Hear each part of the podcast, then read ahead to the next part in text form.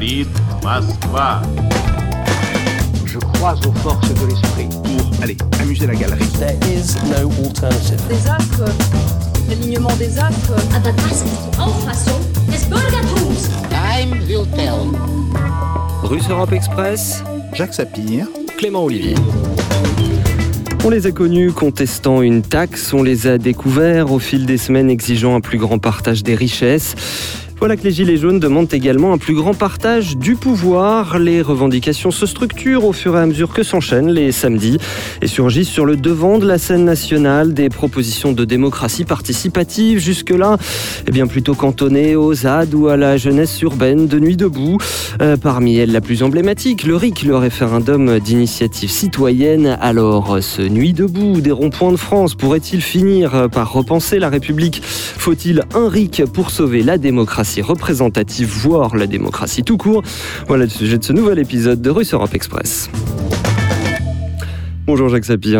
Bonjour Clément. En face de vous pour euh, débattre de ce vaste sujet, il a beau être présenté, y compris par le service public, comme je cite un blogueur très controversé, nous avons bien sûr invité Étienne Chouard. Bonjour. Bonjour, merci de votre invitation. Le service public, pourtant, dont on dit que c'est par l'une de ces émissions que vous vous êtes politisé sur France Inter. À l'époque, la regretté là-bas, si j'y suis, Daniel Mermet, euh, qui s'est depuis réfugié sur Internet. Étienne Chouard, vous êtes enseignant dans un lycée de Marseille, mais c'est surtout euh, donc comme blogueur et conférencier qu'on vous connaît. Euh, Vous sortez ces jours-ci notre cause commune, c'est chez euh, Max Milo. On vous connaît donc comme blogueur et conférencier depuis le traité constitutionnel européen de 2005 contre lequel vous avez milité jusqu'à aujourd'hui. Ces questions donc de démocratie directe au sein du mouvement des Gilets jaunes dans lequel, il faut le dire, vous êtes impliqué. Bienvenue à vous Étienne Chouard et puisqu'on va parler de RIC, messieurs, je vous propose d'abord d'écouter ce qu'en dit notre président. Euh, C'était à Grand-Bourtrould dans l'heure euh, devant les maires. On ne doit pas créer une situation de concurrence entre les formes de démocratie. Quand le peuple s'est exprimé par référendum sur un sujet, eh bien, le peuple souverain, par la voix de ses représentants, ne peut pas y revenir avant telle période, en tout cas pas dans les mêmes termes. Voyez? Moi, je vois, en tout cas, je comprends ça. De la même façon, si on disait, on peut créer un référendum d'initiative citoyenne qui chaque matin peut revenir sur ce que les parlementaires ont voté, là, on tue la démocratie parlementaire. Parce qu'il y a une loi qui n'a pas plu, moi je suis pas de cette majorité, ça me plaît pas, je veux changer les choses, je fais un référendum, j'y reviens euh, deux mois après, ou un an après, ou deux ans après. Bah, vos représentants, euh, ça sert plus à rien. On tue la démocratie euh, représentative, qui malgré tout est la seule qui tient les contraintes. Voilà un passage qui a été un peu commenté, mais je voulais vraiment qu'on le replace dans son contexte, à savoir une première partie de cet habile balancement et en même temps qui était en fait une forme de reconnaissance d'erreur des décisions prises après le référendum de 2005. Euh, mais voilà, avec euh, le RIC, on tuerait, nous dit Emmanuel Macron, la démocratie parlementaire qui est la seule qui tienne les contraintes. Alors Jacques Sapir, euh, votre édito, nous on voulait plutôt s'intéresser au fait de la raviver, la démocratie. Oui, tout à fait. Parce qu'il faut dire qu'aujourd'hui, tout le monde reconnaît que nous vivons une crise de la représentativité euh, politique. Elle est absolument flagrante. Et derrière cette crise de la représentativité, il y a évidemment le problème de la crise de la démocratie. Cette crise de la représentativité se traduit par une participation de plus en plus faible lors des élections. Il faut le dire, ça fait maintenant plus d'une quinzaine d'années que l'on voit régulièrement euh, les taux de participation baisser. Et donc, elle conduit à faire émerger euh, tant euh, le référendum d'initiative citoyenne que l'exigence d'ailleurs d'une forte dose de proportionnel dans le système électoral euh, comme des revendications majeures du mouvement des Gilets jaunes. On peut aussi y ajouter la reconnaissance du vote blanc euh, qui fait partie euh, de ces revendications. Il est donc important que ce type de revendication soit discuté et soit probablement introduite le plus vite possible. Mais il faut faire attention à ne pas les transformer en panacées, car la démocratie ne se réduit pas à un système électoral et aucun système n'est d'ailleurs sans défaut. Et sans représentativité satisfaisante, vous allez euh, jusqu'à dire, Jacques Sapir, que nous sommes dans une crise de la démocratie. Mais c'est évident. Euh, la crise de représentativité se traduit hum, d'une certaine manière majoritairement par un sentiment d'aliénation des citoyens euh, par rapport à leur système politique. Au lieu et en place euh, de formules comme le bien commun ou de la chose publique, vous savez, la fameuse res publica euh, des anciens, monte une distinction entre eux et nous. Alors, c'est une distinction euh, que moi, spécialiste de euh, l'Union soviétique et de la Russie, j'ai fort bien connue. Euh, en Union soviétique, cette distinction, elle était permanente. Euh, tous les gens disaient, il y a eux et il y a nous. Euh, il y a Nashi et eux. Il y avait même un mur entre Voilà, tout à fait, tout à fait. Euh, et cette distinction, euh, si vous voulez, dont le premier terme, eux, tend à désigner les représentants du système vivant en extériorité avec le reste de la population, euh, qui, elle, se reconnaît évidemment dans le nous. Alors, cette forme de représentation euh, de la réalité politique a d'ailleurs plus qu'un fond de vérité. Il faut le savoir que, sur le fond, aucune démocratie, euh, ce fameux pouvoir du peuple par le peuple et pour le peuple, pour reprendre la phrase d'Abraham Lincoln euh, dans sa fameuse adresse euh, à Gettysburg, eh bien, ne peut survivre à une telle division de la société. Euh, la crise de représentativité est donc fondamentalement une crise de la démocratie. Et cette crise de la démocratie, elle vient aussi de déni de démocratie euh, dont on a entendu euh, l'un qui a été évoqué par euh, notre président, Monsieur Emmanuel Macron, déni de démocratie dont le plus manifeste, effectivement, a été celui de 2005. Et c'est pour cela qu'il faut avoir le débat sur le RIC et sur l'introduction de la proportionnelle. Et au cœur de ces débats fondamentaux, eh bien, le fait que ce soit un métier d'être élu, c'est-à-dire qu'on n'est pas euh, dans le pouvoir de n'importe qui, pour reprendre l'expression du philosophe Jacques Rancière. Oui, alors il faut ici faire très attention euh, quand on parle euh, d'un système politique. Euh, les systèmes politiques se sont complexifiés de manière très importante depuis la période, euh, je dirais, de l'Antiquité, la, la période gréco-romaine jusqu'à la période actuelle. Et donc on voit bien que se détache la figure de l'homme politique professionnel. Pourquoi?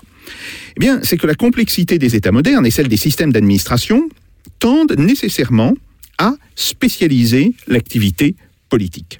Cette spécialisation tient donc non seulement à la complexité des processus et des procédures, mais aussi à la nécessité d'y accorder une attention prioritaire. Euh, et il faut savoir, euh, et là, euh, vous m'excuserez de refaire un petit peu d'économie, que l'attention euh, est en réalité un bien rare. Et il faut ici faire référence aux travaux de Herbert Simon euh, qui ont montré effectivement les conséquences de cette rareté euh, dans la capacité des êtres humains à accorder de l'attention à de multiples problèmes. Alors, on voit très bien que cette spécialisation implique et nécessite des formes de délégation et de représentation du pouvoir du peuple. Un autre euh, problème qui est posé dans les, euh, dans les États modernes, euh, dans les systèmes politiques modernes, c'est le fait que nous sommes contraints de vivre avec des sociétés profondément hétérogènes. Cette hétérogénéité invalide en fait la possibilité pour une longue période historique, une période qui est pour l'instant d'une durée indéterminée, d'un système simple. Vous savez, c'était ce système dont Lénine avait fait la promotion dans son fameux ouvrage L'État et la Révolution, quand il disait que euh, même une cuisinière pourrait, euh, d'une certaine manière, euh, s'occuper des affaires de l'État. On sait que cela n'est malheureusement pas possible. Dès lors, se pose le problème de l'articulation entre le pouvoir du peuple, chose à laquelle je suis personnellement extrêmement attaché, et celui de ses représentants. Et surtout les questions particulières du mandat, faut-il qu'il soit impératif ou non, et de possibles référendums révocatoires. Voilà, et le fait d'avoir des représentants qui sont donc des spécialistes, eh bien, ça ne vous dérange pas en soi. On va en reparler dans un instant avec Étienne Chouard, qui n'est peut-être pas tout à fait euh, d'accord avec vous. Par contre, là où vous serez euh, d'accord tous les deux, euh, Jacques Sapir, c'est que vous voyez d'un bon œil le fait que toutes ces questions ressurgissent à la faveur du mouvement des Gilets jaunes. Oui, c'est évident. Pendant trop longtemps, on a refusé de parler de ces questions qui sont pourtant des questions absolument fondamentales, tant pour l'organisation de la démocratie que pour l'organisation de notre système politique particulier. Et donc, le mouvement des Gilets jaunes a permis de mettre ou de remettre sur le devant de la scène euh, toute une série de questions qui sont toutes, il faut bien le dire, légitimes. Il faut comprendre que derrière la question de la représentativité gît celle de la démocratie. Et donc, ce n'est pas une question mineure, loin de là. Le gouvernement cherche d'ailleurs à dissoudre ces questions dans le grand débat, pour se contenter de doses homéopathiques de réforme. Mais il faut comprendre aussi que ce mouvement des Gilets jaunes a été d'une telle ampleur que l'on ne pourra pas revenir en arrière. Et donc, il est important que l'on puisse librement discuter et, proposer sur ces sujets, très clairement, ce qui s'impose est bien une refonte considérable, une refonte majeure de notre Constitution. Alors, Étienne Chouard, Jacques Sapir nous dit qu'il y a une crise de la représentativité. Pour vous, euh, est-ce que ce serait pas l'idée même de représentation qui, pose problème Étienne Chouard? Le fait qu'elle pose problème est évident, mais je je conteste pas du tout, évidemment, l'idée de la représentation. Euh, nous avons besoin, par le simple fait que nous sommes nombreux, nous avons besoin de représentants. En plus, vous avez raison de souligner que la complexité et le besoin d'attention pour régler les problèmes euh, rend encore plus nécessaire l'idée de représentants. Mais euh, le, le sujet sur lequel nous n'arrivons pas à avoir de débat et qui, à mon avis, est décisif, c'est le point de savoir. J'arrive pas à mettre mes mains. Euh, c'est le point de savoir qui est légitime pour écrire les règles de la représentation. Il me semble euh, essentiel que soit discutée la place des représentés dans l'écriture de la Constitution, puisque la Constitution, ce sont les règles de la représentation. Une Constitution euh, établit euh, des représentants, leurs pouvoirs et les contre-pouvoirs, établit le, le, le rôle des représentés, devrait établir le rôle des représentés par rapport à leurs représentants. Or, ces textes, le nôtre, la Constitution française, mais aussi toutes les constitutions que je connais sur Terre, pour l'instant, sont toutes écrites par les représentants. Or, dans un processus constituant, dans l'idée que je m'en fais, et ça m'intéresse de savoir si vous pensez que je me trompe, mais euh, une constitution, c'est un contrat social entre des gens qui ont besoin de représentants, donc entre représentés, et pendant que pendant qu'est négocié ce contrat social, les représentants n'existent pas encore, et c'est de ce contrat social qu'émergent les représentants, mais qui donc peuvent pas être partis au contrat social. C'est-à-dire que euh, depuis 2005, c'est comme ça que j'ai découvert le problème et que je le creuse depuis. Il me semble que ceux qui ont écrit les constitutions ne devraient pas l'écrire. Ils sont en conflit d'intérêts. Quand ce sont les représentants qui écrivent la Constitution, donc les professionnels de la politique, ils ont un intérêt personnel, contraire à l'intérêt général, parce qu'ils ont intérêt, intérêt et un enfant comprend ça. Ils ont intérêt à établir leur puissance, et c'est ce qui se passe partout dans le monde, et à, établir l'impuissance populaire. C'est pas écrit comme ça dans la Constitution. Il n'est écrit nulle part. Le peuple est impuissant. Le peuple n'a pas de puissance. Ce qui est écrit dans la Constitution, c'est que c'est une absence. Et en fait, quand on on se cherche, quand je me cherche dans ce texte, et c'est ça qu'on fait dans les ateliers constituants, en première approche, puis on fait d'autres choses après, mais quand on, on, cherche le peuple là-dedans, on ne se trouve pas. Nous sommes mis à l'écart. Nous, nous ne sommes nulle part. Et pourquoi nous ne sommes nulle part? Je pense que c'est parce que ceux qui ont écrit ce texte n'étaient pas les bonnes personnes. C'était précisément ceux qui auraient jamais dû l'écrire. Euh, ce texte devrait limiter devrait établir des représentants, nous en avons besoin, mais il devrait limiter le pouvoir des représentants, et c'est donc évidemment pas les représentants qui devraient l'écrire, parce que évidemment ils vont écrire des faux contrôles, c'est ça qui se passe partout dans le monde. Et donc je pense que il y a la révolution à laquelle j'aspire, une révolution dans, les têtes, hein, c'est que les, électeurs, qui sont les enfants politiques, qui sont euh, infantilisés par leurs élus, nous, ne pouvons décider de rien dans ce texte. Les électeurs sont en train de se transformer en constituants, c'est-à-dire se transformer en citoyens qui veulent euh, écrire les règles de la représentation de façon à bien doser eux-mêmes la façon dont ils sont représentés, la façon dont ils gardent le contrôle avec leurs représentants, et la façon dont ils reprennent la main quand c'est nécessaire. Et le RIC, c'est exactement ça. Le RIC, c'est pas la démocratie directe du tout. La démocratie directe, nous voterions toutes nos lois. C'est pas ça. Le, le RIC, c'est une procédure qui permet, dans un système représentatif, dans lequel nous déléguons à des représentants le soin de s'occuper des problèmes compliqués qui nous échappent et dont on n'a pas envie de s'occuper, mais qui nous rend la main sur les sujets, à notre initiative, sur les sujets que nous considérons comme importants, et qui nous permet de décider euh, indépendamment de tout organe oligarchique. Euh, je peux vous dire, quand on fait des ateliers constituants, on n'a pas du tout envie que le Conseil constitutionnel puisse se, mettre en travers en disant non, non, ça c'est pas, vous n'avez pas le droit. Attends, mais qui es-tu? Je parle au citoyen qui est dans le Conseil constitutionnel. Je dis, mais de, de quelle hauteur parles-tu? De quel promontoire Sur quel promontoire es-tu juché pour pouvoir dire au peuple, non, non, ce, ce, que tu viens de décider n'est pas bon? Donc, je, dans les ateliers constituants, je peux vous dire, quand les représentés se mettent en tête d'écrire les règles de la représentation, ils n'acceptent plus des limitations. Mais euh, quelles limitations? Euh, euh, qui est légitime pour dire au peuple, vous pouvez décider là et là et là, mais vous, le peuple ne peut pas décider là. Mais, mais, mais qui parle pour dire ça? On va, on va y venir effectivement, je précise pour euh, les auditeurs qui, qui n'ont pas l'image qu'Étienne Chouard est venu avec son petit Dalloz Avec euh, une de la Constitution de la. 5ème République. Euh, Il est, il est petit, il est rouge, c'est un petit peu votre euh, petit livre rouge que vous ne quittez jamais. On voit effectivement faire tous les plateaux avec. Il Ben a oui, des mais- post-it absolument partout, c'est très émouvant et, euh, et effectivement, oui, vous, Ah, vous je l'avez re- toujours avec vous. C'est une Euh, anti-constitution, c'est une prison. Donc c'est important de pouvoir réfléchir à notre prison. Mais c'est une prison non nécessaire. Dès, dès que nous nous mettrons à écrire ce texte, ça va devenir une protection, ce qui n'aurait jamais dû cesser d'être. Mais c'est notre démission du processus constituant qui doit cesser. On va y venir. Jacques Sapir, Étienne Chouard, solliciter, euh, solliciter votre avis. Est-ce que les représentants peuvent euh, écrire les règles euh, qui limitent leur propre pouvoir? Alors, euh, il faut d'abord rappeler que historiquement, euh, les assemblées constituantes sont distinctes des assemblées législatives. Bien sûr. C'est un point extrêmement important. C'est d'ailleurs, ça avait d'ailleurs été euh, un problème qui avait été posé euh, En 1789. en, en 1789, Mmh. et euh, on voit très bien que l'assemblée constituante se dissout une fois qu'elle a terminé sa tâche. Et on procède à une autre élection qui est une assemblée euh, législative. Alors après se posent Pourrait- d'autres problèmes. rester, euh, Après se mobilisée, d'autres, hein. oui. Euh, Après se posent d'autres problèmes qui sont des problèmes de, je dirais, de la nécessité des temps. Euh, on voit que une assemblée constituante peut être obligée, parce que c'est la seule assemblée euh, qu'il y a, peut être obligée de prendre des décisions d'ordre législatif.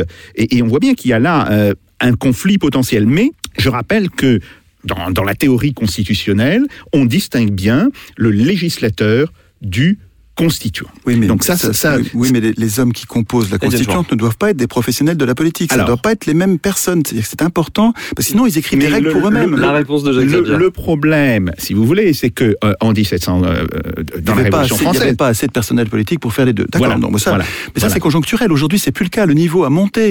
Il y a Alors- plein de citoyens qui seraient capables d'être constituants sans aspirer à- au pouvoir législatif. hein. certainement, néanmoins, il y a d'autres problèmes qui se posent, et c'est là-dessus aussi que je voulais intervenir. C'est que euh, une constitution, ça établit des règles de procédure. Oui. Or, euh, malheureusement, le diable gît dans le détail. Oui. Et il faut avoir une connaissance quand même assez poussée de l'histoire politique, On n'a pas besoin de spécialistes. hein. Dans De- les ateliers constituants, je prouve depuis dix ans qu'on arrive très bien de à la écrire. C'est culture pas compliqué. politique. Sapir. Je, je ne, je ne dis pas qu'il faut que euh, C'est pas un que problème les juridique. spécialistes hein. s'occupent de, de- Oh, de- de cette question, mais je dis qu'il faut qu'il y ait aussi des spécialistes qui s'occupent qui viennent de- en de- conseil, qui viennent nous, nous, nous- donner des conseils. Ou- mais c'est pas eux ou- qui soient- d'écrire. ou qui soient désignés Non. dans des assemblées populaires. Mais si. Mais c'est ça qu'on conteste. Si, c'est si vous voulez, précisément le- ça qu'on est en train de contester. on l'a bien compris, on va laisser Le- simplement attendez, le, le- fond du problème, c'est que le peuple a le droit de désigner qui il veut pour être euh, dans l'Assemblée constituante. Ou il a le droit aussi de vouloir écrire lui-même. Là encore, vous avez dit vous vous-même que, vous avez dit la, exprès. euh, que la démocratie directe n'était pas possible parce Dans le processus constituant, s'il le faut. Il faut Mais- que le processus mais soit non, démocratique. Vous ne, Alors, vous ne c'est pouvez pas, vous ne pouvez pas- désaccord, vous ne pouvez pas dire que la démocratie directe est impossible dans le processus Législatif. législatif, et qu'elle est possible Mais dans le processus Ah, constituant. Bon, ouais. parce que simple, pour, pour une raison, pour une raison de très simple logique, c'est que euh, la, la législation, euh, ce sont des lois qui peuvent être évidemment révoquées, mais ce sont des lois particulières. Oui. Et la Constitution n'est qu'une loi qualitativement supérieure, mais reste une loi. Non. Pourquoi? Parce que ce sont les lois qui organisent à ce moment-là les formes de procédures euh, qui vont permettre à un système politique d'évoluer. Oui, et et pour- d'ailleurs, pourquoi les gens ne pourraient pas les faire l'écrire eux-mêmes changer. On Pour- peut changer de constitution. Euh, je vous rappelle qu'en France, on s'est beaucoup amusé euh, à changer euh, de constitution et que même si Mais vous c'est jamais prenez... le peuple qui l'a écrite. Non mais pas le problème. pour- pourquoi Ce n'est pas le problème. Est-ce que Euh, ne confondez pas le fait que Jacques, précisez Euh, votre pensée. mais Pourquoi non, est-ce ne confondez pas, ne confondez les, ne confondez pas les deux problèmes. Euh, vous avez, euh, euh, vous dites vous-même, la représentation est nécessaire Oui. dans le processus Processus législatif. législatif, parce qu'il y a trop de- Pourquoi ne serait-elle pas nécessaire Mais- dans le processus constituant mais- Alors, ce qui est important, effectivement, et là, je vous rejoins tout à fait, c'est que ce processus constituant soit préparé par une mobilisation de la, de, de- Mmh, de la population. dans toutes les Voilà, communes. Oui. voilà. Et qu'après, elle désigne euh, des personnes pour la représenter. Il est tout à fait possible d'ailleurs qu'il y ait des mandats non pas impératifs, euh, il y a toute une série de problèmes qui se posent autour du mandat impératif, qui sont d'ailleurs des problèmes non pas tant de principe que des problèmes, euh, si vous voulez, euh, d'organisation. Bon, mais qu'il peut y avoir euh, des formes de mandats semi-impératifs, c'est-à-dire voilà, nous voulons absolument que figure, que Par figure- exemple, le RIC. voilà, de- que figure euh, toute une série de Mhm. choses. Bon, mais à un moment donné, il faudra bien euh, que se réunisse une assemblée constituante. Jacques, Euh, Jacques, attendez, Jacques. attendez, euh, je n'ai pas terminé là-dessus. Ah, mais il faudrait Euh, qu'on les prenne par ailleurs, point parce qu'il Simplement, oui, pour préciser. C'est- court ce que je vais vous dire. Jacques Sapir, on va rester avec vous un instant. Euh, vous nous dites il, il va falloir écrire une constitution. Celle de la cinquième ne vous Voilà. satisfait Et, pas et on va avoir besoin de représentants, mais je suis d'accord avec ça, Jacques. Je suis pas en désaccord avec ça. Simplement, les représentants doivent pas être des professionnels de la politique. Donc moi, je, je, je, je- Mais attendez, c'est quoi un professionnel de la mais c'est politique? quelqu'un qui, qui, qui Reste- va. Est-ce qu'on peut fait de la sur le- politique sur son le métier. sujet de, de- de départ. On va y venir effectivement à la, à la- aux représentants en, en eux-mêmes. Euh, Jacques Sapir, nouvelle constitution ou pas? Alors oui, je pense que je pense d'une certaine manière que euh, il va falloir réécrire euh, notre constitution, euh, que la constitution nouvelle ne sera Qui va pas à, à 100%. Alors, va attendez, Jacques attendez, ne sera pas à 100% différente. On peut très bien euh, réintroduire des éléments de l'ancienne constitution. D'ailleurs, c'est ce qu'on a fait. Euh, la Cinquième République elle-même réintroduit des éléments de la quatrième. Euh, oui, mais qui sont faut- tous euh, démophobes, c'est-à-dire qu'ils nous tiennent à l'écart dans la troisième, la quatrième, la cinquième mais attendez, arithmétique. attendez. Euh, c'est le préambule, c'est le préambule, et, et le Ah, le- préambule n'est pas démophobe. Euh, Ah non, mais bon. le préambule, oui, mais ben, c'est voilà, c'est- le devenu. préambule- C'est le préambule qui a été, qui a été reconnu. Alors, Ouais. euh, je précise aussi une chose, c'est que il faut se garder de mythifier une constitution. Oui, bien sûr. c'est Une pas- constitution, c'est quelque chose qui doit évoluer, qui doit évoluer pour tenir compte euh, de nouvelles conditions, euh, de nouveaux contextes. Donc, il faut, il, il- faut. Oui, mais qui l'a fait évoluer Si ce Alors, sont attendez, les, attendez, attendez. Il les faut représentants qui la font mais- évoluer, c'est extrêmement problématique. Étienne, je pense qu'il faut distinguer ici dans le débat la question de le principe opérationnel d'une constitution Oui. de l'autre question qui est tout à fait importante de savoir qui l'a fait. Là, pour commençons- l'instant, je, parle du- par le je parle- principe. je parle du principe opérationnel. Bon. Qu'est-ce qu'il y a dans Et- une constitution et- et- Il y a bien euh, les contrôles. Non, Des- des excusez-moi, laissez-moi parler. Laissez-moi parler. Euh, là, il y a nécessairement dans toute constitution ce que l'on appelle des règles d'omission. Pourquoi? Parce qu'on ne peut pas euh, discuter à tout instant de la totalité des problèmes. Donc il faut à un moment donné fixer des règles, fixer des bornes. Mais en même temps, et là, si vous voulez, je ne fais pas du macronisme, parce que c'est quelque chose que je conçois comme un, pôle contradictoire, euh, au sens où Marx parlait de contradiction. Euh, vous avez aussi la nécessité qui est tout aussi impérieuse que cette nécessité euh, de borner les débats à un moment donné. Vous avez cette nécessité tout aussi impérieuse de pouvoir réintroduire des thèmes de ces débats qui ont été bornés pour des raisons euh, tout simplement d'opérationnalité à un moment donné dans la sphère publique. Et c'est donc sur cet équilibre entre la nécessité de borner certains débats en période dite normale et la possibilité dans des périodes exceptionnelles de rouvrir euh, les débats euh, qu'il convient de définir dans une constitution. Par ailleurs, euh, j'ai quelques idées, mais je comprends euh, tout à fait et j'admets tout à fait que d'autres puissent avoir d'autres idées sur cette question, et donc je ne me vois nulle compétence particulière dans ce domaine. Dernier point sur le Conseil constitutionnel. Ce que vous dites sur le Conseil constitutionnel est à la fois vrai et faux.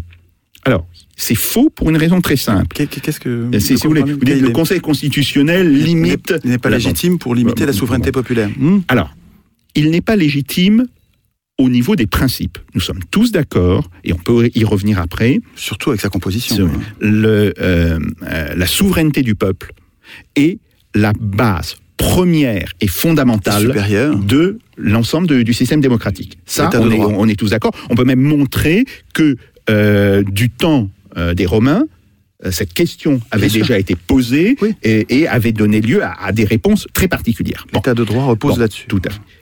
Mais euh, il y a bien la nécessité à un moment donné euh, qu'un collège de, de juges euh, dise telle loi est conforme avec la Constitution, ou tel article de la loi est conforme à la Constitution, tel article n'est pas conforme. Après, euh, ce qui pose problème, c'est d'abord effectivement, un, le mode de constitution. La- la composition de l'Assemblée. euh, non, le, le mode de constitution du Conseil. Oui, c'est c'est la composition. Tout, tout- tout à fait, tout Du à fait. Conseil constitutionnel. Tout à fait, qui est effectivement euh, extrêmement problématique. Et puis, deuxièmement, il y a un autre problème qui, qui survient, qui est savoir de dire, bon voilà, euh, il y a un article dans cette loi qui est contraire à la Constitution. Mais peut-être est-ce la Constitution qui a tort? Peut-être. Et, Oui, et peut- c'est oui. là, si vous voulez, il y a là un mouvement euh, d'aller euh, et retour qui ne fait que, d'une certaine manière, euh, mettre en valeur euh, cette contradiction que l'on a, et cette contradiction, elle est indépassable entre le fait que en période normale, nous avons besoin de règles, mais qu'en période exceptionnelle, ces règles deviennent changer. des obstacles. Et il faut pouvoir les changer. il faut pouvoir les Oui, changer. mais Jacques, on. Jacques, on, on ne, on n'a pas, on, on s'est éloigné du sujet. euh, qui est légitime pour écrire et modifier la Constitution euh, euh, Je vois pas au nom de quoi le peuple lui-même est tenu à l'écart de ce processus constituant. Je vois pas au nom de quelles règles. euh, je, je suis d'accord avec ce que vous dites là, hein, mais, mais je, je vois pas pourquoi la composition du Conseil constitutionnel serait autant aussi antidémocratique et oligarchique qu'elle l'est aujourd'hui. Je, euh, il me semble que vous avez raison de souligner que nous avons besoin de représentants autant au niveau constituant qu'au niveau législatif. Je suis d'accord avec cette idée-là. Mais la procédure de l'élection me paraît profondément antidémocratique. Elle nous tient à l'écart. Euh, le tirage au sort de l'Assemblée constituante serait bien plus protecteur et je, je suis ouvert à d'autres possibilités. Mais pour l'instant, il me semble que le tirage au sort de l'Assemblée constituante et la procédure qui va nous donner une, une assemblée, alors ça va être peut-être 1000 personnes, hein, pour qu'elle soit représentative, qu'elle nous ressemble, qu'elle ressemble à la société française. Euh, elle, mais peut-être faut-il que ce soit moins. Je, tout ça est à, Euh, à discuter hmm. entre nous, entre citoyens. Attends, juste, euh, il me semble que c'est aux citoyens de décider euh, comment ils veulent être représentés au niveau constituant avant de décider ensuite comment ils vont être représentés au niveau législatif. C'est à nous, les représenter, de décider ça. C'est pas aux, aux élus, c'est pas aux gens qui sont au pouvoir actuellement d'écrire ces règles du pouvoir. Ces gens-là, Mmh. quand ils écrivent les règles, ils écrivent toujours leur puissance et notre impuissance. Eh ben, ça suffit, quoi. Il y en a marre. Mais la cause de notre impuissance politique, elle vient du fait que ceux qui écrivent les règles ont un intérêt personnel à écrire notre impuissance et leur puissance. Ben, ça va, le problème est identifié. Euh, maintenant, il faut trouver une solution qui soit autre chose que l'élection, puisque l'élection permet euh, aux riches, c'est-à-dire ceux qui ont les moyens d'aider des candidats à gagner, euh, d'accéder au pouvoir. Bon, ben voilà, il faut trouver une autre procédure que l'élection pour désigner les acteurs. Mmh.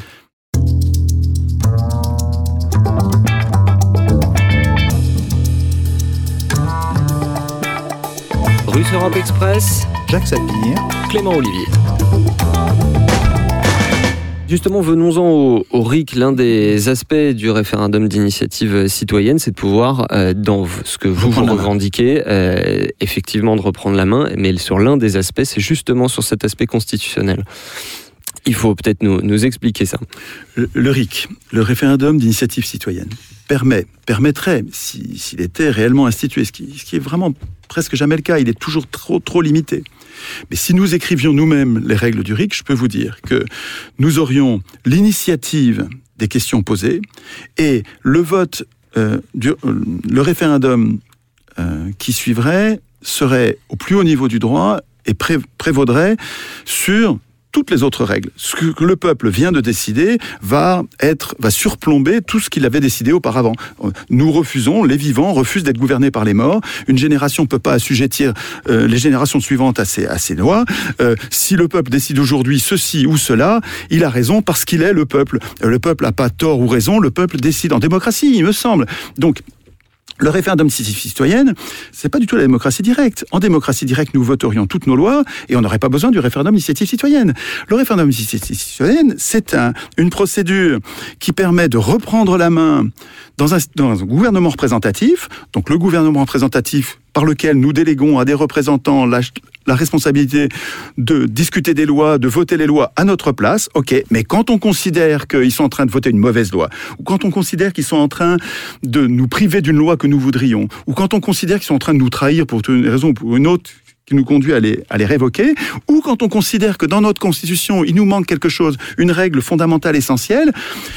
Bref, quand nous considérons qu'il y a une, une, une, partie de la législation ou de la Constitution qui, mérite d'être euh, discutée entre nous et décidée par nous, eh bien, nous avons le moyen, nous avons l'institution qui nous permet de le faire. Cette institution, c'est le référendum citoyen. Je vais vite pour, euh, et donc je déparle, pardon, mais euh, l'essentiel à dire là-dessus, c'est que, comme en matière constitutionnelle d'une façon générale, ce sont jamais les élus qui vont écrire un vrai référendum. À chaque fois que ces gens-là écrivent un référendum soi-disant d'initiative citoyenne, c'est toujours un référendum qui est soit de leur à leur propre initiative, voire l'article 11 actuel, qui est une, une, rigolade, quoi. Je veux dire, c'en est, est, drôle tellement c'est une escroquerie. Et euh, soit euh, il, ça va être un référendum qui est tellement bordé de partout qu'on on nous laisse pas poser des questions sur les impôts, comme en Italie. On nous laisse pas poser des questions sur les traités, comme en Italie aussi. On nous laisse pas révoquer quelqu'un, comme en Suisse. Enfin, il, il, va y avoir des interdictions partout parce que c'est pas nous qui l'avons écrit. Euh, c'est parce que ce sont des élus qui veulent pas ils veulent pas mettre en place cet antidote à leur domination, cet antidote populaire à la domination parlementaire. Donc, ce qui est très important à dire sur le RIC, c'est que nous n'aurons un vrai RIC que si nous apprenons à l'écrire nous-mêmes. D'où l'intérêt des ateliers constituants. Et partout, les ateliers constituants, partout dans le pays, qui sont en train de se, développer sur les ronds-points et sur les péages. Et pas seulement. Euh, nous, ça fait des années qu'on fait des ateliers constituants. Ils ne, ils ne signifient pas que nous sommes légitimes à écrire la Constitution. Ils disent que nous sommes en train de nous entraîner à devenir tous constituants, ce qui veut dire que nous, devenons des adultes politiques, c'est-à-dire qu'on n'accepte plus de dépendre de tout euh, par, par, rapport à des, élus qui sont quoi? Des êtres supérieurs et nous des êtres inférieurs? Nous sommes quoi? Nous ne sommes pas aptes à opiner, à décider? Non, on, s'entraîne à devenir constituant de façon à être capable, le jour venu, lors de la, je sais pas, la prochaine insurrection, les, les humains passent leur temps à s'insurger. Donc, euh, bien sûr, nous allons à nouveau nous insurger, je ne sais pas quand, je ne sais pas à quelle occasion, mais cette fois-ci, on se sera entraîné à ne pas accepter que l'Assemblée constituante, la prochaine, soit élue. Parce qu'on ne veut plus que ce soit des professionnels de la politique qui écrivent eux-mêmes les règles de leur pouvoir, parce qu'à chaque fois, ça finit en impuissance populaire. Si. Ça va, quoi, ça a assez duré. Là, on... Là, on... est en train de se préparer, non pas, moi, j'ai pas besoin d'écrire la Constitution, donc, mais par contre, dans... en m'entraînant, je deviens capable mmh. de lire une Constitution et de devenir exigeant, de dire non, elle n'est pas bonne, et, surtout, je m'aperçois, à travers les ateliers, je m'aperçois que nous écrivons tous globalement la même chose. En fait, on écrit des règles de délégation parce qu'on n'a pas envie d'écrire les lois. On, on, sait bien qu'on n'a pas envie d'écrire. Donc, dans les ateliers constituants, nous écrivons une démocratie représentative, mais en même temps, on écrit des vrais contrôles parce qu'on a. Et on, mais, on, même, on, même des gens qui savent à peine lire, lire, et écrire écrivent des vrais contrôles. Étienne Soir, en, a, en attendant euh, ce, ce, cet, cet, avenir radieux, est-ce que cette constitution de la, de la République, si on adoptait euh, la possibilité d'avoir un RIC, est-ce que vous envisagez de la modifier par des RIC? Ce serait, ce serait une... Ah oui, c'était ça votre question. Mais ce, serait, mais ce serait une, ce serait une, une solution intermédiaire. Mais bien, comme en Suisse, en Suisse, ils peuvent vous, vous imaginez bien que réécrire la Constitution tout de suite, enfin, ça ne va pas se faire dans, en 2019, euh, ça ne va pas se faire tout de suite. Comment vous pouvez en être sûr? Vous avez probablement raison, mais on ne peut pas oh, en simplement être le rapport sûr. de force, etc. Euh... Il change à toute vitesse, là, je trouve. Hein. Il change à toute vitesse. Alors bon, je ne sais pas de quoi l'avenir est fait, mais j'aurais jamais dit... Vous, vous m'auriez on, on, aurait discuté de ça il y a, il y a deux mois, je vous aurais dit, on Bien en a sûr, pour dix ans, tout le monde roupillait, personne n'était sorti. Évidemment. Chez... Les gilets jaunes donnent l'exemple, ils sortent Et... de chez eux, ils sortent de chez eux, nous devrions sortir mmh. de chez nous. Ils refont société sur les ronds-points, nous devrions refaire société à l'extérieur. Ils, ils, font attention à pas se diviser. Gauche-droite, ils, ils, baissent les drapeaux pour, pour rester unis. Ceci est décisif. Ils font ce que nous devrions faire. Nous devrions être capables de, de cacher nos différences législatives le temps de, de monter au niveau constituant pour instituer la, la, puissance populaire qui nous manque. Et ensuite, on va redescendre au niveau législatif et on, on va commencer à s'étriper. Ils font ça. Et ils, au lieu de, de, se cantonner à des doléances législatives, ce qui est le cas de la, la, de la plupart des peuples du monde quand ils se révoltent, au lieu de ça, au milieu de leurs doléances, il y a un, une exigence constituante avec le RIC et ils sont en train en, ils en ont fait une priorité et ils sont en train de l'écrire eux-mêmes. Ces gens-là font, c'est exemplaire, ils font ce que nous devrions faire. Euh, euh, la, la, population française, elle est prête à suivre. Hein. 80% des, des, Français, depuis 30 ans, quand on leur demande par sondage, disent oui, le, le RIC, c'est ça qu'on veut. Et donc, la population française aspire à ça, et le mouvement des Gilets jaunes est en train de dire, c'est ça notre priorité, on l'écrit nous-mêmes. Euh, la, la, la, la euh, connexion entre l'aspiration populaire au RIC et la poussée révolutionnaire des Gilets jaunes se concentrant sur le RIC, ça, quand ça va, quand ça va prendre, à condition qu'il n'y ait pas de blocage, à condition qu'il n'y ait pas de violence, à condition qu'il n'y ait pas de zizanie dans le mouvement, quand ça va prendre, ça peut tout changer cette Hmm. année. Euh, je- je- je- En tout cas, effectivement, euh, en tout cas, effectivement, à ceux qui, à ceux qui vous traitent de doux rêveurs, c'est vrai que voilà, vous, ça fait des Mais années alors, que vous mais- militez. mais pour- ça on fait n'aurait des pas pas supprimé l'esclavage sans rêver. années- Ça fait des années que vous militez pour ça, ah, et les gens vous traitent de doux rêveurs. Là, tout à coup, ça, ça surgit alors que personne euh, croyait, croyait. ouais. C'était simplement pour dire ça. Jacques Sapir, je vous repasse la parole. Alors, euh, il y, il y a des choses qui sont extrêmement importantes qui ont été dites euh, et, que vous avez dit, Étienne Chouard. Euh, première chose, et c'est une évidence, euh, le RIC ne s'oppose pas à la démocratie représentative. Il vient, au contraire, euh, l'équilibrer et rétablir une forme, euh, je dirais, de euh, d'équilibre, de balancier entre le peuple et les hommes politiques professionnels. à condition que ce soit un vrai. Tout à fait. Et ça, c'est extrêmement important. C'est d'ailleurs pour cela que moi, je soutiens le RIC. Mmh. Et, et je dis bien, euh, le RIC n'est pas la négation de la démocratie re- Pas du euh, tout. représentative. C'est au contraire une amélioration fondamentale. Ça, c'est votre réponse à notre président, l'extrait qu'on a tout à fait. tout à À condition que ce soit un vrai. Hein, il ne faut pas que ce soit un faux comme On- l'article. on, on parle bien au niveau du principe. Mmh. Deuxième point, et vous avez là encore entièrement raison, quand vous dites une génération n'a pas le droit d'enchaîner les générations Suivante. suivantes. À ces règles. Et ça, euh, c'est Thomas Jefferson Oui, qui l'avait dit euh, au, moment, au moment de la rédaction euh, de la Constitution des États-Unis. Et, et ça, Et si vous voulez, c'est un grand principe hein, du droit politique, du droit constitutionnel. Oui, effectivement, chaque Génération a le droit de reconsidérer et de reconsidérer constitution. règles, c'est tout à fait évident. Après, là où je vous suis un petit peu moins, je vous suis un petit peu moins au niveau des principes, pas au niveau du constat que vous faites. Je suis euh, très largement d'accord avec le constat que vous faites. Mais quand vous dites euh, que euh, les élections aujourd'hui permettent toujours Aux mêmes, aux mêmes personnes, aux Eh riches oui. d'arriver. Alors, Oui. c'est bien le cas, et c'est bien le cas fondamentalement parce que nous avons une presse qui est aujourd'hui Ouais. terriblement monopolisée, qui est entre les mains euh, d'un certain nombre euh, d'oligarques. Bien. Et donc là, on voit que le problème, euh, c'est pas le problème de la Constitution, c'est pas euh, le problème de l'organisation de des règles politiques. que si Non, non, mais c'est avec des bons médias, derrière- le problème qu'il y a derrière, c'est bien le problème euh, des inégalités de fortune, euh, du rétablissement de règles au niveau de la profession journalistique. Je rappelle quand même quelque chose que beaucoup de gens oublient, euh, que l'une des premières mesures euh, qu'avait prise le général de Gaulle euh, quand il était venu avec le, le gouvernement provisoire, donc euh, en 44, ça avait été euh, de euh, réintroduire des règles dans la presse, de démonopoliser la presse, euh, de permettre la création Euh, programme du, journal. du CNR. Hein, Tout à- tout à C'est fait. là qu'est fondé le monde, C'est- là, que- le Figaro Euh, se refonde. se, se ouais. refondent. Qui s'était sabordé pendant la guerre, il y avait euh, euh, énormément de journaux euh, qui euh, naissaient, portés d'ailleurs par des, des mouvements de résistance, euh, différents mouvements de résistance, de CNR, combat, absolument, euh, Camus. francs-tireurs. Bon, donc voilà. Donc ça, c'est un point excessivement important. Nous avons besoin aujourd'hui d'une refonte générale du système des médias, alors pas de la presse, simplement de la presse écrite. Nous sommes passés aujourd'hui avec des médias audiovisuels, mais nous avons besoin d'une certaine manière d'une forme d'institutionnalisation du pluralisme. Et ce pluralisme, Oui. je suis entièrement d'accord avec Donc- vous, n'existe plus. Et ce pluralisme euh, et, et, disons ce, ce manque de pluralisme aboutit effectivement à l'élection des riches. Donc ça, euh, on est entièrement d'accord. Maintenant, ce que je veux dire, c'est que euh, le problème qui est posé est un problème de renouvellement des élites politiques. Eh oui, mais l'élection l'empêche. Euh, de, de- de- de renouvellement des élites politiques. Et derrière ce problème se pose malgré tout le fait que, et il suffit de regarder un petit peu l'histoire, de, connaître un petit peu ce qui s'est passé, euh, le niveau de participation du peuple, euh, de la population, euh, à des mouvements politiques est extrêmement variable dans le temps.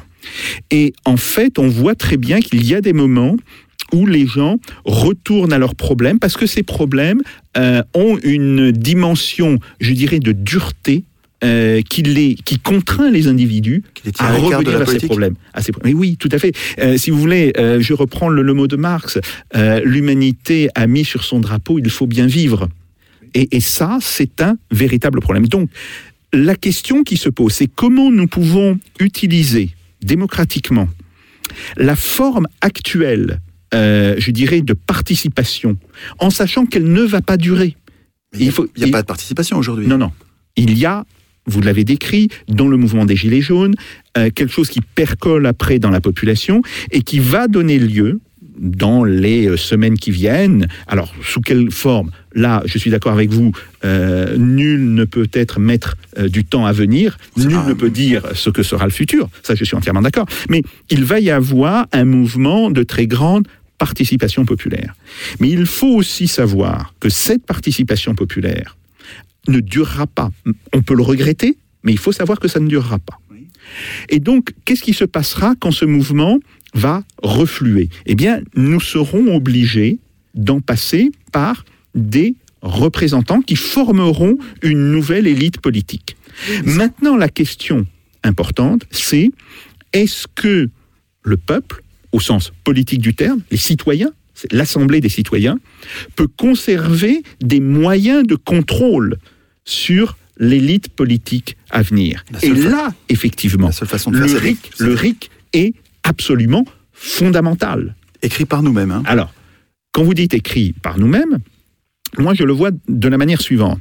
Je vois des comités constituants qui se constituent Oui, un peu sur partout, sur l'ensemble les du 36 territoire 000 communes. et qui élisent en leur sein des représentants. Et si on a une autre idée là, en ce moment, Mm. je vous la soumets. Mm. On, on fait des ateliers constituants partout là, Mm. avec les gilets jaunes, et on pourrait avoir une plateforme numérique sur, sur laquelle chaque groupe qui a l'impression d'avoir rédigé un bon RIC, un RIC qui se défend, Mm. pourrait le publier, Mhm. et nous pourrions voter. Oui. Euh, au bout de trois mois, six mois, par, par vote, les meilleurs RIC émergeraient, seraient comme euh, euh, plébiscités par les Gilets jaunes et les autres. Et on pourrait dire, les trois qui ont été les plus choisis pendant cette période de, de, de, de, de- de- profusion euh, intellectuelle, de mobilisation. il va y avoir, parce qu'il va y avoir 100, 200, 300 propositions de RIC Oui, qui se ressemblent, Oui, hein, elles se ressemblent, fait, mais certaines vont être élues. Et on pourrait dire que un président digne de ce nom, c'est-à-dire un gars qui nous représente vraiment, s'il avait le souci du bien commun et de l'intérêt général, à mon avis, ça n'arrivera pas évidemment, mais on peut rêver pour déjà imaginer. Mais une personne dét- détentrice de l'autorité pourrait dire et qui serait animée de bonnes intentions, pourrait dire, bon, maintenant, après six mois de, réflexion, les Gilets jaunes et les autres qui les ont rejoints ont mis, euh, ont exprimé leur préférence pour trois RIC qui paraissent effectivement intéressants, et je les soumets au référendum, et par référendum, nous choisirions celui des trois RIC les plus, des plus votés, des plus euh, plébiscités, nous choisirions celui que nous voulons. Ben, c'est pas du tout une utopie, ça. C'est quand même pas bien compliqué. Il faut juste avoir un président digne de ce nom au lieu d'avoir un banquier, quoi. Mais, mais, euh, et je vous en prie. Ben quoi, c'est pas un banquier Et si, eh ben, si vous voyez pas que c'est un banquier, vous verrez jamais. Enfin là, vraiment, Enfin, enfin, en fait, c'est- vrai- la vrai que c'est pas un banquier. Il n'a jamais été euh, enfin, un, un- un banquier professionnel. banquier. Enfin, il sert, il sert. la- Enfin, c'est. Bon, euh, il sert pas l'intérêt général. cas. J'entends bien ce que vous dites et c'est effectivement intéressant. Mais euh, admettez que là, vous n'avez parlé que du RIC. Or, une Oui. constitution, c'est plus que le RIC. Ah oui, mais on n'a pas dit. hein. Oui, oui. Non, mais- et donc un processus constitutionnel. Donc, Mais en fait, qu'est-ce qu'on va aboutir? On va aboutir à euh, une- la, la désignation de représentants qui ne seront pas les députés actuels. Ah ben non, pas, pas, pas dans la formule l'on a dite là. Dans, dans, euh, le- le système que j'imagine, on a des comités constituants, Ah oui. ils élisent des représentants, et après, ça c'est tout à fait normal, les projets de constitution, parce qu'il peut y avoir un projet majoritaire, un projet minoritaire, voire peut-être un troisième projet, sont soumis à référendum. Oui, mais là, ça nous a échappé quand même. hein. Vous avez vu que Non. dans, dans le- ben, là, il y a des représentants dans ce. co- Dans... Mais oui, mais ces Alors dans- représentants, ils sont d'une certaine manière que- le produit des comités constituants Et, oui, ils mais- peuvent être, et les comités constituants peuvent dire, ben voilà, euh, nous vous élisons comme nos représentants, mais euh, nous vous élisons aussi pour défendre un certain nombre d'idées. C'est une autre possibilité, hein, je- je- j'en disconviens, disconviens pas, mais reconnaissez que c'est- ça ça donne, ça n'a pas le même goût de la pour les gens qui sortent dans la rue en disant on veut plus de représentants parce qu'ils sont ulcérés depuis, ils sont trahis depuis d- des décennies, ils en ont Et ras c'est le bol. tout, et c'est tout à fait normal. Donc, et c'est tout à fait normal. Pour ces gens-là, ça, ça va pas avoir le même goût. Euh, la procédure qui consiste à dire on va progressivement désigner des représentants et c'est eux qui vont écrire le RIC pour l'installer dans la Constitution, ou bien euh, nous allons tous faire l'effort de- d'essayer d'imaginer le RIC que nous voulons, on va voter pour le RIC qu'on préfère, et ensuite parmi les trois qu'on préfère, on va en- choisir à nouveau celui que nous voulons. Là, nous participons d'un bout à l'autre sans représentant, parce qu'on n'en a peut-être pas besoin là, en l'occurrence pour le RIC. Oui, mais là, si vous voulez, le, Il ne s'agit pas de réécrire toute la Constitution. Mais si, d'une certaine manière, parce Avec que le RIC. on- on- mais si, parce qu'on voit très bien que l'introduction du RIC va déséquilibrer la Constitution. Alors, c'est une Ah oui, bonne mais chose. c'est un- ben oui, c'est très Non, bien. C'est Ouais, une c'est- bonne c'est chose. Mais ça veut dire aussi qu'il va falloir reprendre toute une série de choses. Oui, parce que, vous mais voyez bien, On l'a fait ça, hein, oui. non, bon, et vous, Il y a et- eu et oui, sept- et- sept et- articles et- à, modifier, voilà. très peu. faut- mais, mais- mais ça, mais ça va plus loin parce qu'en fait, vous avez toute une question de procédure. Donc, euh, je pense que euh, c'est bien un projet de refonte globale. euh, Ah, de non. la Constitution euh, qui va découler en fait de, de l'introduction du RIC. Et c'est pour ça que je dis que euh, on peut À ce avoir, moment-là, il faudrait des représentants. avoir, Je comprends pourquoi vous voulez des représentants, parce que- à, des- à certains moments des éléments de mandat impératif. Par exemple, euh, les représentants, on leur dit voilà, sur la question du RIC, vous ne transigez pas avec cette vision du RIC, qui peut être différente dans un autre comité constituant, Ouais. par ailleurs. hein. Bon, mais il va falloir que ces représentants prennent aussi des décisions sur des sujets qui n'auront pas pu être abordés. Parce que, euh, je rappelle, euh, on ne peut pas discuter de tout en même temps. Euh, et, ça, si vous voulez, c'est pas une formule. C'est pas ça dont il est question. là, C'est- pas une formule, c'est une véritable réalité. Et donc, il y a des choses qui n'auront pas pu être discutées à fond Oui. dans la refonte de la Constitution, et il faudra bien que ces représentants, et là vous avez raison d'insister, qui ne doivent pas être euh, les membres de, de, de- Ils de doivent- l'élite politique actuelle, euh, se réunissent et aient la possibilité de discuter entre eux. Étienne Chouard, je vous laisse réagir. Il y a une possibilité que nous envisageons, et c'est, c'est un, un signe de, de la créativité qui, va venir du fait que les citoyens deviennent constituants. Nous imaginons de voter non pas la Constitution, la, réforme de la Constitution en bloc, mais article par article.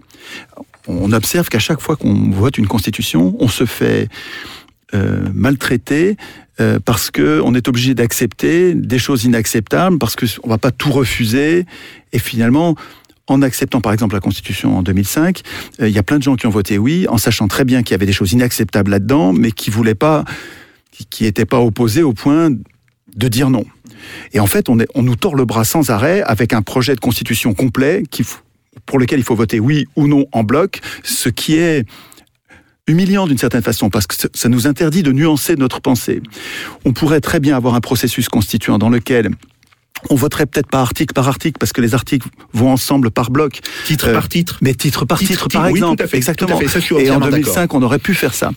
Et, Ça, et- ça rejoint mais- l'idée de mandat impératif. Sauf, qu'on, sauf que Pas c'est pas à un mandat, mais Le on mandat fait les choses impératif- une par une. Le mandat impératif, euh, ça va paraître paradoxal à ceux qui me ré- réduisent à ce que je fais à, à la démocratie directe, Mhm. mais le mandat impératif est discutable parce que ça bloque une assemblée. Tout à fait. Imaginez que tous les députés n'aient que des mandats impératifs, alors qu'ils ils vont euh, leur, leur fonction, c'est de discuter. Leur fonction, c'est donc de rapprocher les points de vue. Leur fonction, c'est de changer de point de vue un Et peu, de chercher des de compromis. de donc, chercher des compromis. Ou une Et- articulation, et en tout cas. L'argument euh, des constituants qui consiste à dire le mandat impératif euh, est interdit euh, parce qu'il bloque les négociations n'est pas un faux argument. Euh, on pourrait, j'ai plein de copains qui disent que c'est un argument oligarchique et que en fait les les gens veulent pouvoir, les députés veulent pouvoir n'en faire qu'à leur tête. À mon avis, c'est un peu plus compliqué que ça. L'argument qui dit, euh, l'argument selon lequel le mandat impératif bloque les négociations et interdit même la, la négociation et la, la recherche d'un consensus est pas un faux argument. Ceci dit, on pourrait imaginer d'avoir des mandats qui soient dans certains cas impératifs, dans certains cas semi-impératifs ou dans certains cas libres, mission par mission. Mmh, tout à fait. Mais, tout à fait. mais vraiment, c'est à nous d'écrire ça. Quand ce sont des représentants qui disent le mandat impératif est nul, on- tout le monde voit qu'ils sont en train de se donner carte blanche. Ils sont en train de, de, de nous conduire à leur signer un chèque en blanc en disant la règle de la Constitution qui dit tout mandat impératif est nul, elle consiste à dire une fois qu'on est élu, on fera ce qu'on veut. Et, et le fait que ce soit les, élus qui aient écrit ça est scandaleux. Euh, nous pouvons, nous sommes légitimes, nous les autres, ceux qui ne veulent pas le pouvoir, nous sommes légitimes à écrire tout mandat impératif est nul après y avoir réfléchi. Et nous ne sommes pas suspects d'écrire des règles pour nous-mêmes, puisque nous sommes en train de signer un chèque en blanc aux, élus, parce qu'on sait qu'ils vont en avoir besoin. Mais quand ce sont les élus eux-mêmes qui l'écrivent, enfin, ils sont en conflit d'intérêts, c'est inqualifiable, c'est absolument illégitime. Je, je, je, Ça, je, je je suis dénie la légitimité je- aux professionnels de la politique d'écrire la Constitution. Je suis entièrement d'accord sur ce point. Et vous avez tout à fait raison de dire, euh, le mandat impératif appliqué à la totalité des sujets ne peut pas fonctionner. Ça bloque, ça bloque, ça, bloque, ça ça bloque. bloque une assemblée. Tout, tout à fait. Mais on peut reconnaître que sur quelques points, et qui doivent être là bien discutés, il peut y avoir effectivement un, Un mandat, mandat impératif.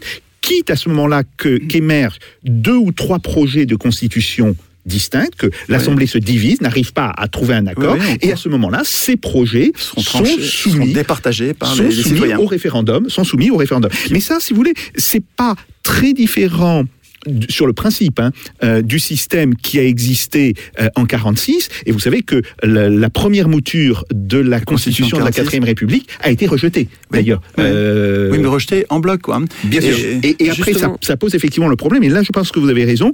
Il faudrait pouvoir voter titre par titre, non pas article par article, Mais- parce qu'il peut y avoir des décohérences entre Mais ça peut être la articles, mais- mais constituante titre par titre. Mais c'est même pas forcément titre par titre, Jacques, parce que euh, c'est la constituante qui pourrait décider. La constituante, à mon avis, il faut qu'elle soit populaire, il faut pas qu'elle soit oligarchique, mais la Ça, on a constituante. bien compris la différence Oui, la, la- ouais. la constituante pourrait décider elle-même des blocs d'articles sur lesquels elle a discuté, elle a senti qu'il y avait une opposition, Mmh. et donc elle a construit le désaccord. J'aime bien ce terme de Vil- Villeray qui, Villeray qui dit euh, construire les désaccords. Mmh. C'est-à-dire que quand, quand on est constituant dans nos ateliers, on n'arrête pas de faire ça. La plupart du temps, dans les ateliers constituants, on se dispute pas autant que sur les ateliers législatifs. En fait, c'est beaucoup plus consensuel la façon dont nous allons écrire les lois que les lois que nous devrions prendre. Et donc, mais il y a quand même des désaccords de temps en temps. Et nous, apprenons dans les ateliers constituants à construire nos désaccords. C'est-à-dire que quand on n'arrive pas à, à tomber d'accord, eh bien, on écrit les deux options, les deux séries d'articles qui euh, sont à choisir. Et, et c'est la constituante qui pourrait décider Oui, absolument. de- des blocs d'articles Voilà, qui, par qui- exemple, qui, euh, qui sont titre, cohérents, qui ont leur 2, cohérence. titre 2, version A, titre Titre 2, deux. version B. Oui, mais c'est pas forcément un titre, ça peut être un groupe d'articles à l'intérieur d'un titre, parce que c'est quand même un grand un titre. euh, ça peut Oui, être plus nuancé, oui, c'est oui, à la constituante pour, de décider. Pour ouvrir un petit peu sur, euh, sur cette, euh, cette fin d'émission, euh, vous mentionniez un, un point historique sur l'après-guerre. Euh, je crois également que vous nous dites que nous ne sommes plus tout à fait dans la Ve République telle qu'elle a été conçue au départ. C'est pas une république, c'est une réprivée. C'est une évidence, c'est une évidence. Euh, ce que l'on appelle la Ve République, elle a été extrêmement euh, modifiée. Bon, d'abord, il y a première modification, c'est l'introduction euh, de l'élection du président euh, au suffrage universel, qui n'est pas nécessairement une mauvaise modification, mais après, il y a eu des modifications de pratique, parce qu'il faut jamais oublier que dans une constitution, il y a le texte et il y a la pratique euh, du texte et que euh, ces deux sont à peu près à, à- à égalité hein, euh, en termes d'importance. Et puis après, il y a eu toute une série de modifications, dont la dernière, euh, c'est l'alignement euh, du mandat présidentiel sur le mandat, Mandat législatif, qui me semble un désastre. Absolument, ça Euh, fait, ça fait des qu'on est députés. déjà des- dans une cinq et demi, voire euh, On est, dans une, sixième on, est, on est République. dans une sixième république en Euh, réalité. C'est et pas une république. c'est- assez intéressant de voir que ces derniers temps, on a Jean-Pierre Chevènement et Jean-Pierre Raffarin, qui qu'on peut pas qualifier vraiment de, de particulièrement Mhm. subversifs, plutôt des amateurs de, de cette cinquième, euh, qui ont remis sur la table l'idée de, de déconnecter justement ces, ces calendriers électoraux en changeant euh, la durée des mandats, alors à 6 ans, 4 ans, peu importe, pour euh, réintroduire ce qu'on appelle une respiration démocratique en, en cours de mandat. Une respiration, c'est insuffisant, Ouais, Étienne quand- Soir, assez rapidement Quand pour vous, de la ça, quand vous dites ça à un électeur, peut-être que vous allez arriver à le gruger, mais je peux vous dire que dites ça à un citoyen constituant, vous allez voir, il va vous rire au nez, c'est pas des modifications. Nous restons totalement impuissants dans le cadre de ces modifications. Elles changent rien. Vous changez les calendriers. Ok, c'est vrai que vous avez raison. La synchronisation des calendriers fait des députés des godillots. Ils l'étaient déjà, ils le sont encore plus. Donc les députés dépendent pour leur carrière des investitures ou non-investitures du, chef de parti qui vient de gagner la présidentielle. Donc ce sont des godillots, le Parlement ne peut pas jouer son rôle de contrôle. Et donc, c'est totalement cosmétique comme modification. Nous, nous aspirons à euh, décider. La souveraineté, c'est qui décide. Or, pour l'instant, le peuple ne décide de rien. Ce texte est une prison dans laquelle je suis condamné à attendre que mes maîtres soient moins cruels. Il y en a marre. On s'entraîne à écrire notre puissance. Nous apprenons, nous sommes en train d'apprendre à instituer la puissance qui nous manque. Voilà la souveraineté au cœur de la question. Euh, Jacques Sapir, en 2016, vous aviez publié Souveraineté, démocratie, euh, laïcité. C'est chez Michalon. Merci euh, beaucoup, Étienne Chouard, d'avoir été avec nous. Je rappelle le titre de votre livre qui sort chez Max Milo, Notre cause commune. Merci donc bien sûr à vous, Jacques Sapir, et à vous, les auditeurs. Vous pouvez retrouver cette émission et toutes les précédentes en vidéo sur la page YouTube de Spoutnik France et sur notre site fr.spoutniknews.com. Je remercie également mes petits camarades. Jean-Baptiste Mendes et son téléphone, Antoine Darwin derrière sa console de son, Thibaut Piquet avec sa colle et ses ciseaux pour la montée. On vous donne tous évidemment rendez-vous euh, tous autant que vous êtes au prochain épisode de Russe Europe Express avec Jacques Sapir. D'ici là, naturellement, faites pas au Jacques. Salut à tous.